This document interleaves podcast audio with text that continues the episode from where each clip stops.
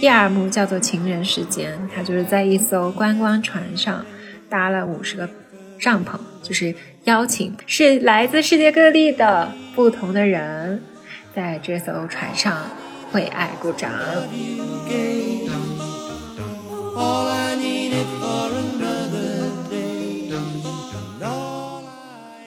人家问他：“你为什么这么多年一直执着的要坐天梯？”他说：“我想把天烧给奶奶看，因为在他的童年和少年期间，他的奶奶是最支持他事业发展的人，是他的第一个赞助人。可以说，从小就觉得这个孙子以后能在艺术上有所成就吧。”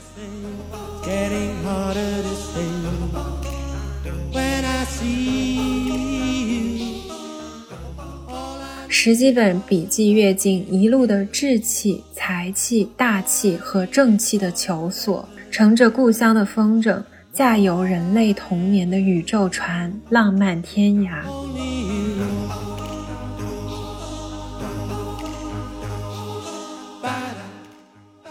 大家好，我是央子，我是小溪，我们是大苏小雅，大苏小雅是由生活在世界各地的打工人，每周一起跨时差谈天说地。那我们这一期呢，也算是填坑的一期吧。之前有小伙伴，你怎么讲一个这么快乐的一期都这么的丧呢？有吗？我这一期一点都不丧，我可是激情写稿写了十几页。这是我最近的精神支柱。对，是的，我感觉每天样子都会给我发啊。我看蔡国强的那个樱花满天的日子，又看的好感动。对我一个免费的营销，对各种转发，然后在小红书上，我现在小红书全是蔡国强的那个在日本的新展览宇宙游哦。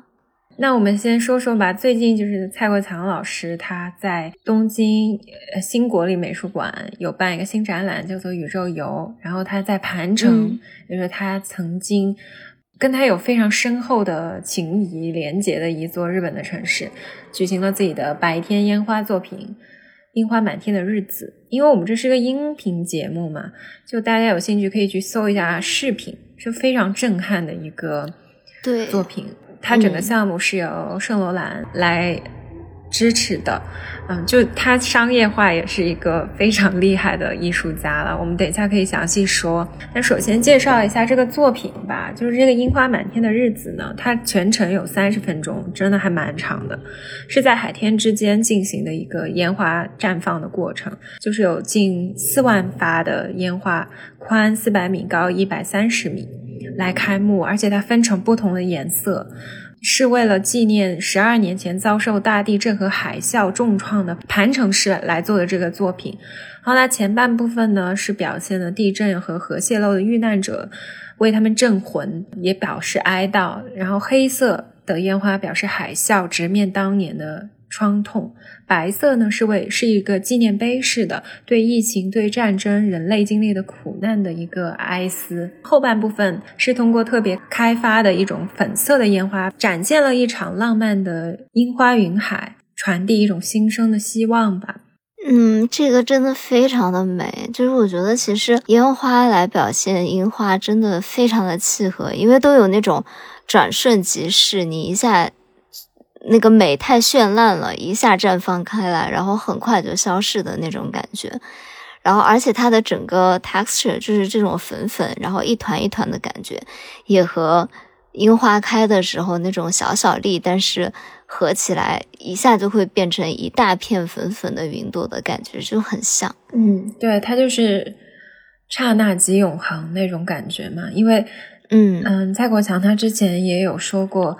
在中文的语境中，永远和永恒并不是一个概念。烟花它是一种无法永远持续的东西，但是它能永恒的存在。这种微妙的感觉就是语言的艺术吧。因为他自己也是一个，他自己经常写日记啊，然后文字的能力也很强，非常有感染力。等会儿我们会直接分享一些蔡国强曾经说过的话，然后他为这一次宇宙游写的一些文字。然后他的这个樱花满天的日子的。烟花作品其实是呼应了自己在二零一一年，就是日本大地震之后，他支持盘城所做的一个万株樱花种植计划。他就是希望在很多年之后回看这个地方，被核电站污染的土地就会变成一片粉色的樱花海洋，非常浪漫的一个计划。然后他会花费九十九年的一个漫长的时间来种植九万九千株的樱花树。然后与此同时进行的就是六月二十九号在东京国立新美术馆开开放的呃宇宙游。蔡国强工作室自己的公众号有两段蔡国强自己写的话，我觉得特别的唯美，也很有力量，想分享给大家。中间有一段是他原来在日本时期的日记嘛，他当时写了非常多的日记和手稿，他就整理出来的时候。他就写了这么一段话，他说：“重温日记，看到我那个时代在挑战中渐渐成长的战略、战术、策划、制作能力，以及拿到艺术家签证等全方位的能力，一面拼命努力四处飞，做大型艺术活动，成为吸人眼球的星星，但也面临越活越、收入越少的矛盾，生活和生存能力没有着落的不安。”还有与亲人朋友的疏离感，然后他接着就写到自己这一次宇宙游的这个展览的概念是这样形成的。他说，二零一九年新冠疫情蔓延，我滞留新泽西乡下，重读日本时代的手稿本，感受那时的心境。我写到十几本笔记阅尽一路的志气、才气、大气和正气的求索，乘着故乡的风筝。驾游人类童年的宇宙船，浪漫天涯，也基于笔记中的计划创作数件火药草图，包括这里展出的三件，重续中断多年的外星人计划草图，爆破瞬间恍然与当年的自己相遇，也重归宇宙怀抱。这位绘画少年的永恒之乡，他的文字真的好唯美，好有力量哦！我就觉得读到他的文字的时候，就觉得这个人是一个很沉静的人，他是厚积薄发，就是长年累月有好好读书，好好在钻研怎样做出新的。有意思的作品的一个人，我那天就有发一个 Instagram Story 嘛，就有中午我不是上班中途我就会买个饭团，然后坐在长椅上吃饭嘛，我就希望在户外透透气之类的，我就啃着那个便利店的饭团的时候，我当时就在想说，尽管我自己过着这种日复一日重复性机制的生活，但是能看到。像蔡国强这样有趣的灵魂和大脑，以超强的执行力完成了如此美丽动人的作品。其实我只要遥远的注视着这一切的发生，我就是什么也没做的，看着这一切，我都觉得获得了无穷的疗愈和激励。这这段时间，我就是一直在刷他工作室的 Instagram 嘛。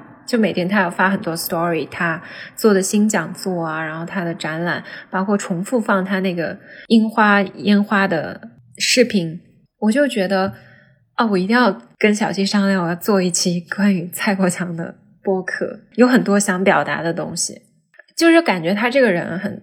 思维很跳跃，是一个很天马行空的人，但是同时他执行力又非常强，就是把他每一处的想法都落地了，就觉得很佩服他，就是那种食物链顶端的艺术家吧，让我确实的能感觉到 the power of art，就是艺术的力量那种感觉。对，而且他中间有一些很多新的点子嘛，比如说这次宇宙游嘛，他就有用 AR 的技术做了一个那种。拉风筝的少年，然后穿行在他的那些记录影像和档案资料之间。像他刚刚说的，他希望与当年的自己相遇。那个风筝少年就是当年的他自己。然后他重新回到了对他宇宙的探索。等会儿我们也会讲到，他这个外星人计划其实是一个从一九八九年就开始的一个漫长的计划。他。为此做了非常多有代表性的作品，包括我们想重点讲述的《天梯》他的作品。嗯，那你要不先给大家讲一讲他的童年和少年时期？因为感觉他好像一直都在回到他的童年去找那个小男孩的感觉，还挺有童心的。对。他是福建人嘛？你包括你现在听他讲话，其实也有闽南口音，特别是他讲英语的时候。而且他可能福建人，我感觉他比较适应去日本吧。我听说闽南话这些跟日语也很像的。哦，这样的吗？嗯，他的父亲其实是一个书法家，然后小时候他的童年经历了某个事件嘛，就是他的书，他们家的藏书这些就都被烧掉了。然后他因为那时候童年的那些记忆。他就觉得对爆炸啊这些就是比较司空见惯的事情，所以他从那个时候，他说他九岁的时候还做过一个梦，就梦见他在天安门广场上看烟花表演，而他自己是唯一的受众，就可能在他心里埋下了一个种子吧，就希望以这样的媒介进行创作。我真的觉得还挺好奇的，就是因为你很少能够想到要以烟花这样的媒介来进行艺术的创作，可能它。更像是一个公用性的庆典的工具，它不会像是一个艺术的媒介，但是它就是选择了这一个非常特殊的赛道吧。是的，而且他真的是一个特别有想法的人。其实，在那个年代，他算是赶上了那批出国的艺术家的潮流嘛。那个时候，大部分的艺术家可能还是走书法、水墨的路线。你就很难，就像现在你没有找到一个好的赛道，你跟大家都拼美妆博主，你这个很难拼出一套属于自己的天。他其实也有尝试过用水墨的这个媒介，比如他有做过那个 Silent Ink，他展示的一个环境危机嘛，就是在一个二百五十平方米的水池里面注满了两万升的书法墨水，一些这样的实验。但是他在玩了很多这种媒介之后，他觉得最。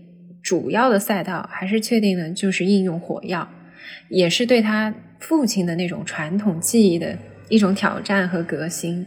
特别是他一九八六年移居到了日本之后，他就更专注于在火药这个赛道上进行创作。他的火药作品。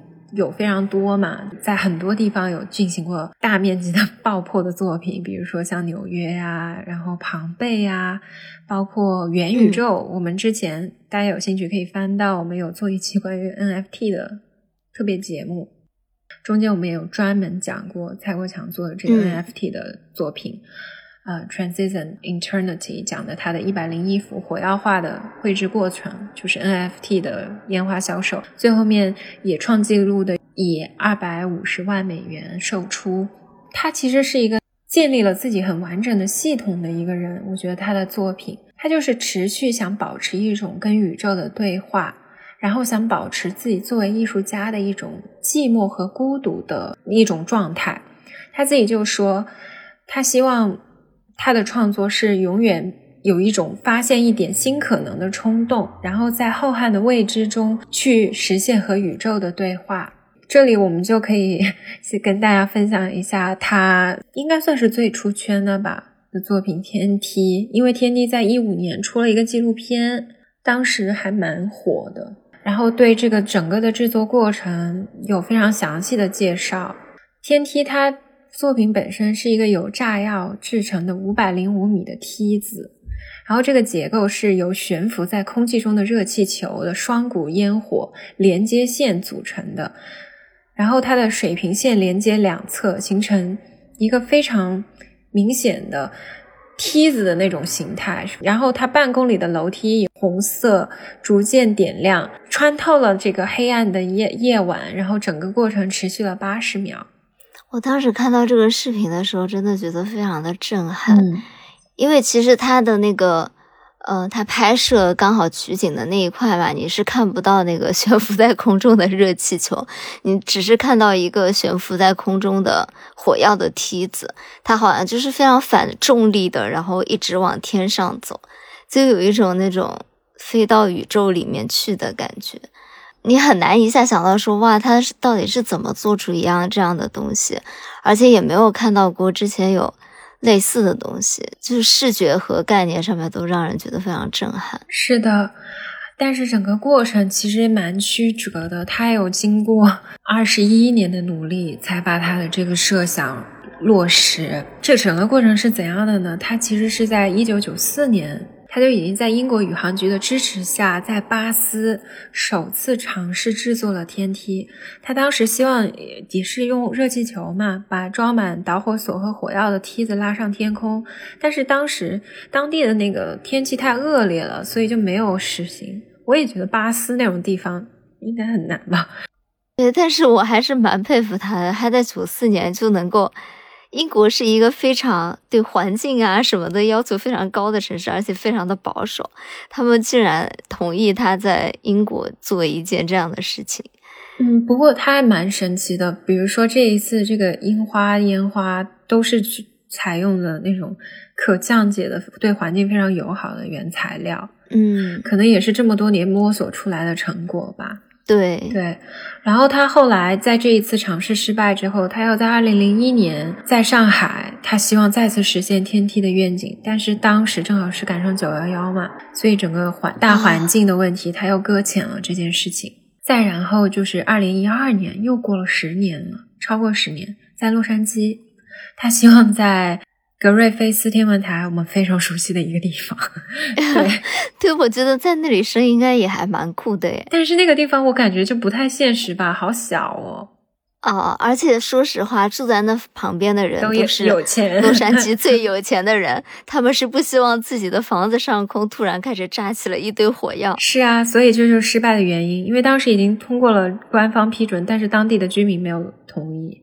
对，说实话，在美国这个地方，你要干什么事情，你一定要获得当地所有的居民的同意，这个是一件蛮难的事情了。你要搞定这么多的人，是的，所以他最后面就想到了一个很好的方案，就是找回到了自己的家乡。因为他整个的概念，当时说的一句话，我会觉得蛮感人的。人家问他，你为什么这么多年一直执着的要做天梯？他说，我想把天烧给奶奶看。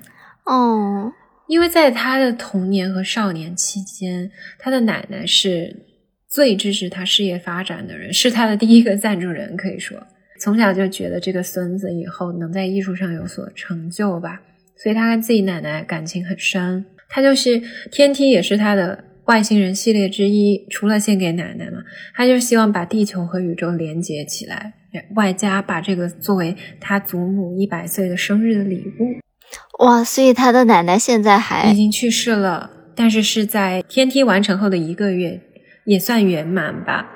这个真的很圆满，而且我觉得他整个的过程其实也，你能感受到他的那种沉淀的感觉，就是他可能一开始都会想到很大很宏大的一些事件，比如说我一定要在英国宇航局的支持下做这个事情，他想要。做跟宇宙有连接的事情嘛，或者后来他想在一个 APEC 这种大的盛会上面做这件事情，到后来他想在洛杉矶那个世界上最有名的天文台做这件事情，但他最后好像就是回归到了自己的家乡，在一个小渔村里面做，其实也是一件足够震撼的事情了。你可能一件好的艺术品，它不需要这么多宏大的事实和背景来对它进行一个包装。你到最后在一个小渔村里面，它也是一件好的。是的，哎，我觉得他当时这段话也蛮感人的。他其实本来想把这个作品放在自己长大的渔村嘛，但那个渔村过度开发了，他就选址在了惠屿岛。他因为觉得这个是最像渔港的一个渔港，然后他还从全国各地带来了。自己的朋友啊，比如说汽艇驾驶员啊，技术总监，最好的烟火师，他觉得这个惠屿岛是有灵性的，这里的人配得上最好的一切。然后我当时看这个纪录片嘛，就是他在天梯诞生的那一刻，就点燃引线前，整个那个环境是特别静谧的，就是那种月光下的大海。衬的整个整个氛围非常的祥和安宁，然后他双手合十开始祈祷，就是一种仪式感吧。在点燃的刹那，然后这个借着热气球的力量，一节节爬升五百米的高空，直至宇宙。就像我之前看的一篇文稿，我觉得好感人。他说这就是搭建起了一座通向宇宙的当代巴别塔，真是一个说故事的大师。我的天啊！然后当时看这个影像的时候，蔡国强就淡淡的说：“哎，真是太漂亮了。然后他的妻子吴红红就倚着一根电线杆，然后脸上带着泪光，然后蔡国强轻轻拍着他的背，然后通天之梯在他们俩的身后点燃。然后这个时候，嗯，因为他的奶奶已经年纪很大了嘛，就没有办法到现场去看。蔡国强就打了一通视频电话，然后他就对奶奶说：“阿莫，漂亮吗？你孙子是不是很厉害？”嗯，我当时看了这段他的这个纪录片嘛，我觉得有一个很感人的地方，就是他整个记录非常的家常。嗯，他没有把它放在一个，比如说像一些法国或者。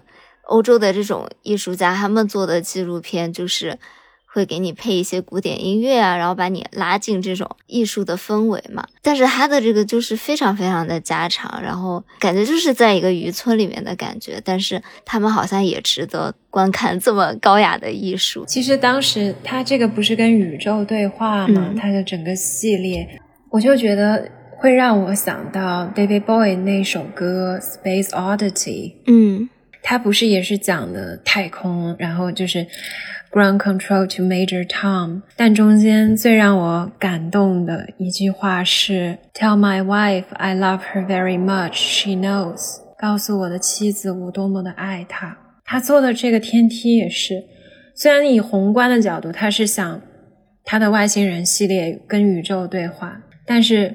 人类之所以在浩瀚的宇宙中如此渺小又如此伟大，正是因为爱的存在。嗯，就是他跟他奶奶的这种连接，浩瀚又渺小，连接在了一起，那种感觉特别的奇妙。做出来的这个作品，嗯，但是其实除了天梯，它还有就是这个外星人系列，还有一个蛮出圈的作品，就是零八年奥运会的时候，他做那个历史的足迹。嗯，不知道你有没有印象？大脚丫。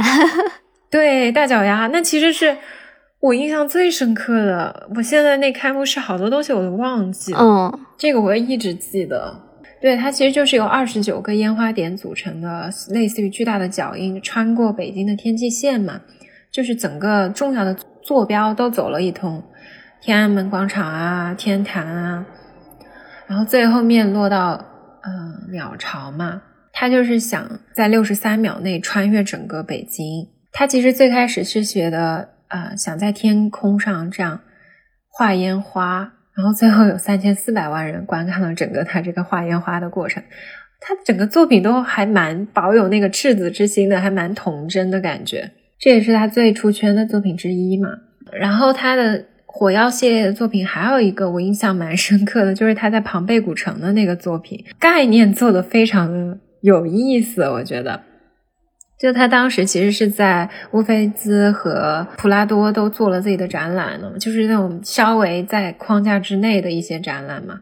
他就觉得他要搞一个，就是有稍微有一点离经叛道的打引号的，他就在庞贝古城，啊，搬出了八十多件那些经典艺术品的复制品，然后放到那个古斗兽场里面，把它们都炸掉，然后再把它们。从那个残骸中挖出来，放回那不勒斯的考古博物馆，跟那些原作放在一起去展览。然后他当时说，爆炸完了的时候，但是那个火扑不灭，然后他那些消防员就拿着那个灭火器，在那些复制品上一顿狂喷，变得一地的那种。残渣啊、碎屑啊这些，他就觉得对其中一些作品反而有一些很有意思的效果。比如说，他就说那个屁股很漂亮的美臀维纳斯，每次去看展览，我都会在他面前站很久，每次都忍不住想摸，但原作不允许。我这次拷贝了一个，可以摸个痛快。嗯，然后他用帆布把这个维纳斯整个包起来，倒入火药，炸完之后，他浑身变成了玫瑰金，屁股金光闪闪，还有大力神炸成了血红色，看起来血淋淋的。他真的还蛮有意思，我觉得他真的很有巧思诶。是啊，就是一个头脑特别灵活的人，然后也不装。很多人到了一定的地位以后，就会想摆出一个格调，但我觉得他这个人还挺。Down to earth，他确实是一个蛮雅俗共赏的艺术家，就不需要太大的门槛。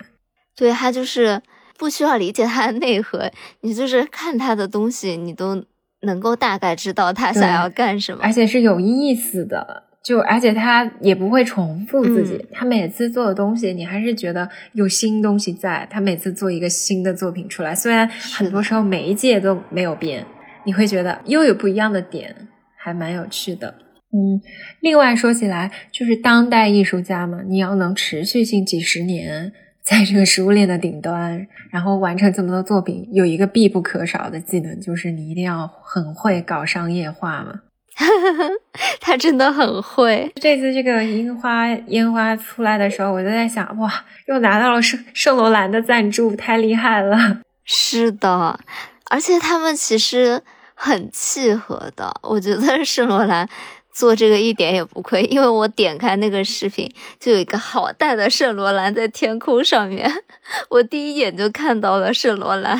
这样我没有拉踩的意思啊，可能有一丢丢吧。就是我想说，前段时间啊，这个草间弥生不是又跟 LV 出了很多出了联名吗？然后 LV 做了很多这种装置艺术嘛，我觉得花的钱可能还比这个多吧。就是他们整个是的，因为很多店都有，就是上海很多店，就是它可能没有那么大的装置，但是都会有一些小的东西给你弄上。对，但是像这个，嗯，我就觉得格调特别的高，是吧？就是说实话，那个，嗯，LV 的那个吧，你你会不会感觉到它有一点 俗了？我这样说可能。可能是我自己审美不够高吧，好吧，就是我去巴黎的时候，我当时看那个 LV 门店，它中间有一个装置是做了一个巨大的雕塑，就是草间弥生奶奶爬在那个门店外面，很出圈的那个，嗯，我真的有点巨物恐惧症，我看到那个，啊，对，其实我觉得那个已经算做得好的了，就是还有一些创新在嘛，你会觉得它是一个哎。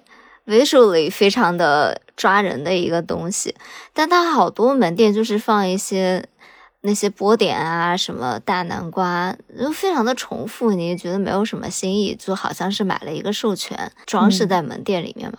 但这个花的钱肯定是不会少的。蔡国强和圣罗兰的这个，首先它就是因为它这个粉色烟花很唯美，其实跟圣罗兰的这个品牌的形象也非常的契合，而且。你现在想，它其实在网络上面的传播度完全不输那个 LV 和草间弥生的传播度啊！就而且这个蔡国强这个是有一种雅俗共赏的感觉。我觉得蔡国强这个是载入艺术史册的，嗯。但是做一个普通的联名，它就是转瞬即逝。是的。反正我觉得这笔是双赢，我个人觉得啦。然后当时。圣罗兰的官网 ins 有几百万的粉丝嘛，他们还连发了好几条推这个作品呢，还蛮出圈的。这一次，华人艺术家很少有做到这个地位的。是的，然后他其实不不光是呃做奢侈品牌的联名，他有很多商业的跨界合作。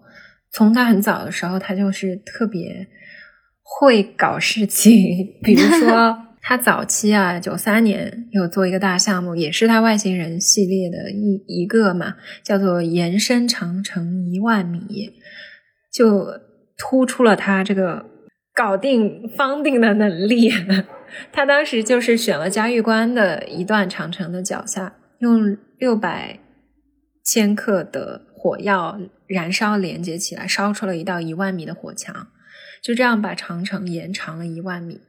他当时就有说服旅行团参加这个活动，说每米的这个导火索售价五美金，就可以冠上购买者的名字。钱多的人呢，你愿意多出钱，你就可以多买几米，然后就人人都可以参加，就有一种集资 众筹 众筹搞搞艺术。讲实话，我这种韭菜是绝对愿意的。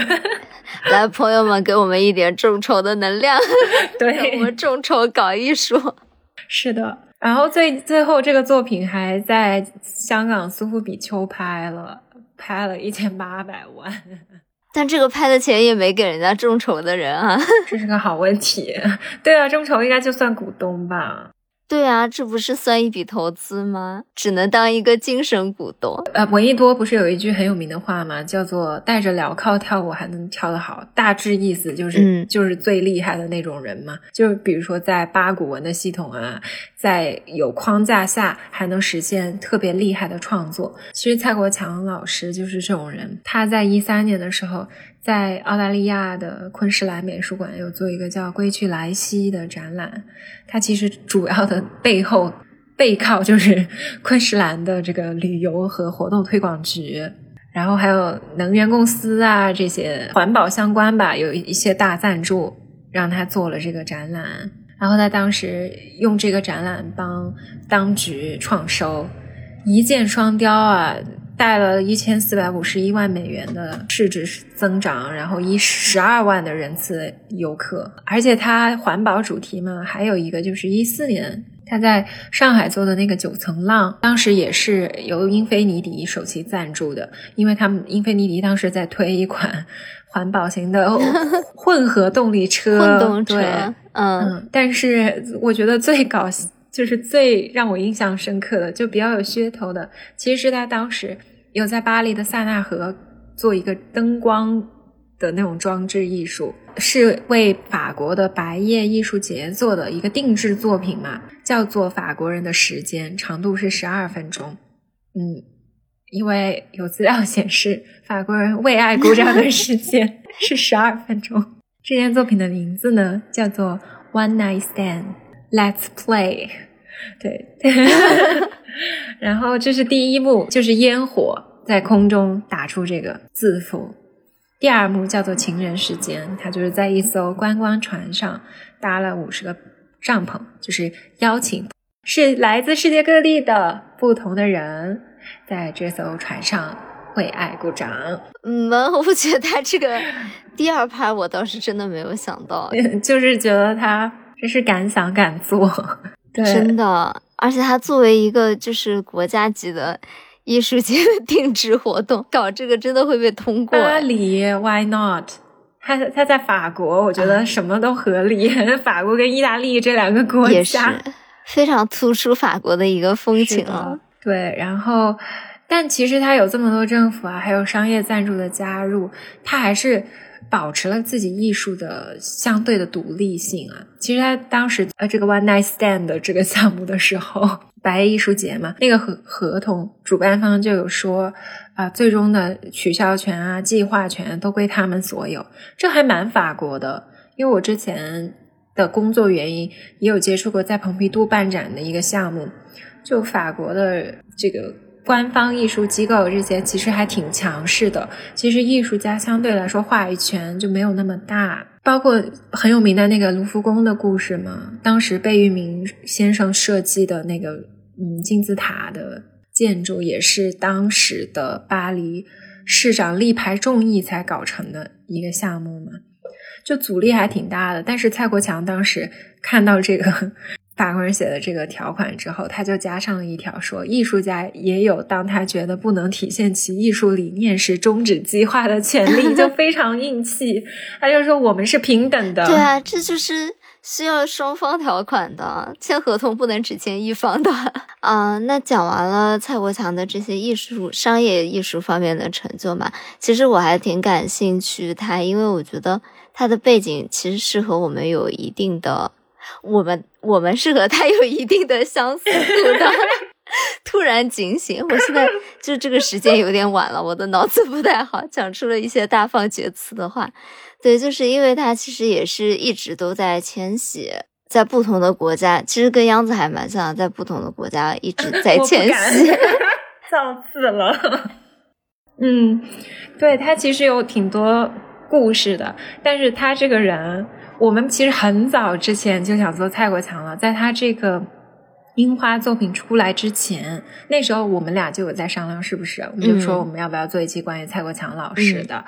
但是后来我们一直没做的原因，就是我们这个节目呢，它叫大俗，对不对？就是我们每次讲艺术呢，这个流量就非常的捉急啊，对，而且我们。每次讲艺术都会讲一些很狗血、很八卦的，就美其名曰艺术，实则是讲八卦。因为是需要一些大俗的部分来吸引大家的眼球，不然真的没人想。但是蔡老师他这个人就没什么八卦。我当时就想说，这样会不会大家觉得太学术了？讲一期，但我后来就觉得，一个真正的艺术家，了不起的艺术家，其实也可以是一个情绪稳定、家庭和睦的打引号的普通人啊。因为他的作品本身就可以是非常有力量、有故事性的，不需要他去经营一个那种充满爱恨情仇的、很戏剧张力的私人生活的形象。我觉得这是艺术家另外一种生存形态。现在他的整个职业生涯迁徙的脉络，就是他八十年代就去了日本嘛，然后住了九年，然后在日本之后搬到了纽约。他包括他现在一直还是常驻纽约的。他的那个工作室的小伙伴们都是那种特别聪慧、执行力特别强的小呃的女孩，好像娘子军团工作室。有认识两个朋友，之前在他工作室工作，是我觉得我认识的同龄人中最优秀的人之一，就脑子特别好使，行动力还特别强的那种，感觉全都是那种 ENTJ 的那种人。然后他们都叫蔡国强，就叫蔡嘛，他们就叫蔡，他们就说蔡是一个特别冷静，但是行动力特别强，又特别有点子的人。但即便是这样的一个人，他的生活其实也是。有一些小的曲折的。我之前有看他的一些采访嘛，他就说他日本是他到达的第一个异乡。当时好像是 GQ 还是哪儿采访他，然后他们就问蔡国强：“你当时过得顺不顺利？”然后蔡国强就说：“他是八六年去的，那个时候有热恋的女朋友，还有天线天梯的献礼对象，就是他很舍不得他奶奶嘛。”但他当时还是选择了离开，就是非常彷徨不安，但是又充满了勇气和希望交织在一起。他说那种复杂的感觉终身难忘。嗯，他说在当时，像比如说他的陈丹青啊，包括他后来的一些好朋友，在国内已经很有名了，但他相对之下只是一个很普通的留学生。他到日本也没有很受欢迎，还要解决生存的问题。他当时还去旅游的代理点门口去发那些去中国的宣传资料啊，然后琢磨日本人喜欢怎样的中国山水画，他就去画什么水彩画、油画去挣生活吧。其实是苦过一段时间的，但他还说他庆幸自己还是命很好，每一个地方都会有贵人相助，慢慢的有一些机会给他做展览啊，然后他自己就慢慢摸索出了自己的道路吧。其实每次翻他 ins 嘛，我还会看到一些他就是那种很毫不油腻的秀恩爱的帖子，我觉得还蛮可爱的。他就有发过，我记得他太太过生日嘛，他有发过一个贴文，就是给他太太的生日祝福，分享是那种很有胶片质感的，他们当年八九十年代在日本的照片。然后他写的是 My dearest 红红。Happy birthday 是追溯他们在日本的那段岁月，然后他们的大女儿蔡文优嘛，也是很会摄影啊，做服装设计啊，然后做摄影，也是在艺术圈了，还在底下留言说 Happy birthday mom 什么，就感觉是很有爱的一家人吧。嗯，而且就是很有日常感，你好像没有觉得他是一个非常有距离感的大艺术家的那种感觉。对，而且蔡文优他自己有开过一个个人摄影展，叫做。蛇拍的鸡、虎、羊，好可爱。他自己属蛇嘛，他妹妹属羊，爸爸妈妈分别属虎和属鸡，就很多那种日常照片，很有质感，蛮感动的。看的人，蔡国强他是有两个女儿嘛，他的大女儿蔡文优是八九年在东京出生的。他说他当时跟他妻子在日本发展并不顺利，所以大女儿出生的时候，他写道。大女儿出生的时候，表情里有一股勇气与自信。一个新生儿这么脆弱，对世界的种种没有任何能力驾驭，但是她的表情透露的信息让我感到一切都会顺利。蔡国强还说，等到小女儿出生的时候，他们已经全家移民到美国，然后就是有一个事业丰收期了，所以小女儿出生的时候，表情是很幸福的。然后蔡文优也在他自己的书里写道。他对爸爸就是很依恋，关系超级好。就他随时随地小的时候嘛，都要跟他爸黏在一块儿，只要见面，身体上某个地方就要黏着。比如说吃饭的时候，他一个脚踩到他爸爸脚上，蔡国强说你能不能不要这个样子，他就会说这有什么关系？你这个人怎么这么自私啊？然后蔡国强就会说，我希望我的小孩跟我保持一定的距离，但是不能太远，要在我看得到的地方。非常的中国家庭哎。对，然后后来我有看他们一个视频采访，我觉得特别可爱，就是呃采访蔡国强。在一个那种天台上，他就说这是他妻子生活还是出生的地方，具体我忘了。然后他有一个手机壳，那个主持人就问他：“我注意你这个手机壳很久了。”他说：“对啊，这是我大女儿拍的作品，就是一家人的一个自拍，好像是在伦敦还是什么地方的一个合影吧。”然后一打开他的那个手机锁屏，是他小女儿的照片。就在脸上画了个胡子还是什么的，然后那个主持人就说啊，你们家庭关系真好，好有爱哦。然后蔡国强马上就把话题岔开，说不要卖感情，秀恩爱死得快。然后他就说，大女儿摄影，小女儿画画，对我来说就是无限的幸福。嗯，我就觉得这种还蛮好的，就是点点滴滴平平淡的生活，但是很有爱。对，我觉得每次看到他和作品的一些照片都。挺能鼓舞到人的，因为他不像是那种给人感觉包装感很严重的那种艺术家，会穿一身那种很笔挺的西装啦什么。哎，我想个皮外话，他怎么这一两天参加活动的西装是不是圣罗兰赞助的？我觉得好好看，就是他穿的全灰和全黑的两套，特别圣罗兰。大概率应该是吧。我之前看阿哈 Lolo，不是说圣罗兰的。剪裁都巨瘦的人才能穿吗？对啊，可能为他专门定制了吧。但他确实也算清瘦的，对，整个人还算是比较干瘦的那种，就是还蛮日系的那种气质。嗯，但他平时和作品的合影都是那种，他穿的衣服就是有一点像你在泉州街头可以看到的大叔的感觉了。这 就是他会高兴听到这个吗？对不起，就是也会穿羽绒服什么的，就不像是艺术家很精致，你一看就是专门照的肖像照那种，不是的，就是他有的时候会穿着羽绒服，然后露出特别开心的笑容，你就感觉他拍的照片其实都很日常。然后我就会觉得特别被这样的东西打动到。对，是的，我之前有看他有讲一个采访嘛，就说他他们全家人去塞尚的故乡，就是普罗旺斯的埃克斯，然后他和他太太和他小朋友一起画风景画，然后去爬山，然后当时还得到了。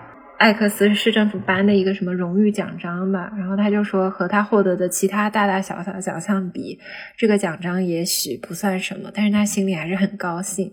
他说每回这样，表面看起来我平静的很，内心都藏不住乐。他说有个奖，多多少少对艺术家现在做的事是一个鼓励，说明你干的不错，可以再来搞狠一点。我就觉得，嗯，就很 down to earth 啊，就不装，但是。不装的同时又挺很有格调的一个人，蛮有质感的一个人。但他有的时候呢，我也觉得他那个腔调还有点好笑，不是一直讲话，他的口音。啊，有一股闽南语的那种塑料音乐，蔡老师不要生气，就是那个口音很像。虽然他不会听了，但是万一呢？做一些春秋大梦。他就说，当时别人就问他说：“你九五年就移居美国了，到现在英语还讲成这样。”是一种自我保护吗？然后他说，啊，这是他的一个历史遗留问题，因为他大学的时候就是顺着在泉州的职业，在上海戏剧学院进修舞台美术设计，然后他旁听生的身份有一点不好，就是要选一科不读，他就选了英语，所以他就是他的一个短板。他说，他英语不好也是他的战略性的设计，否则就更容易接地气。不用到哪里都要带着助手。如果英语好些，可以每天看报纸啊，跟不同不同的人聊天，可以有更深入的交流和感受。但同时，他也觉得语言的间隔是一种保护，能增加他的一种寂寞感。他始终是认为艺术家是需要一种寂寞的，就是有那么一点儿融入不了这个社会，成为一个孤独者。他觉得这是有必要的。我其实觉得这种所谓的旅居艺术家这个现象还蛮普遍的。嗯，就包括我之前提过很多次的，像张大千啊，他们迁徙过这么多国家，从来只会说中文，还是带着严重的四川口音的中文。对，对啊，可能他们就是需要一点这种 遗世独立的勇气。对，那我们这一期就是想和大家分享一下我们最近很觉得很受鼓舞和感染的艺术作品，还有我们一直就很想讲一讲的艺术家蔡国强老师。嗯嗯，我还是很很敬佩他的。是的，而且每次看到他的作品，都真的会觉得被鼓舞到，就是有一种打鸡血的感觉。因为烟花绽放的瞬间真的太美了，然后你就看到有这么美好的事情，你就会觉得，啊，生活里总是会有这种美好的事情发生。而且他说的一些话真的有戳到我，想重说一下，我也跟你分享了两次的那段话嘛。就有一些困境，我觉得和我们所面临的困境是如此的相似。这是不是有点高攀了？嗯，我不是说呃拿到同一个局面去比，就是我们这种作为一个散居海外的华人来说，就觉得他说到的他面临的很多困境，会让我觉得很共情到。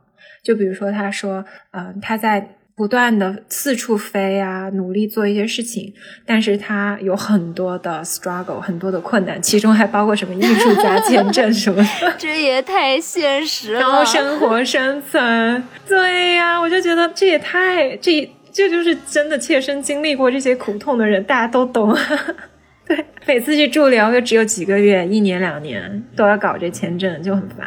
还要跟亲人朋友的疏离，你不断的换国家，你怎么建立一个长则的？不说爱情吧，友情你都难，对吧？就让我觉得非常的共情了。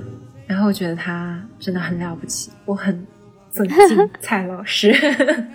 那也希望这期节目能给大家也带去一些精神的嗯激励。然后大家觉得呃有意思的或者想听我们讲的艺术家，也可以留言告诉我们。那也希望大家都能在生活里面找到属于你的白天烟花，找到一些属于你自己的可以激励到自己的点吧。就可能有的时候生活里面遇到一些苦难的时候，想一想这些开心的事情，就会又有动力往下走下去。啊，我又看了他的 ins 又发了烟花呢。好的，那我们这一期的节目就到这里了。我是杨子。我是小溪，我是大苏小雅，我们下周再见了，拜拜，拜拜。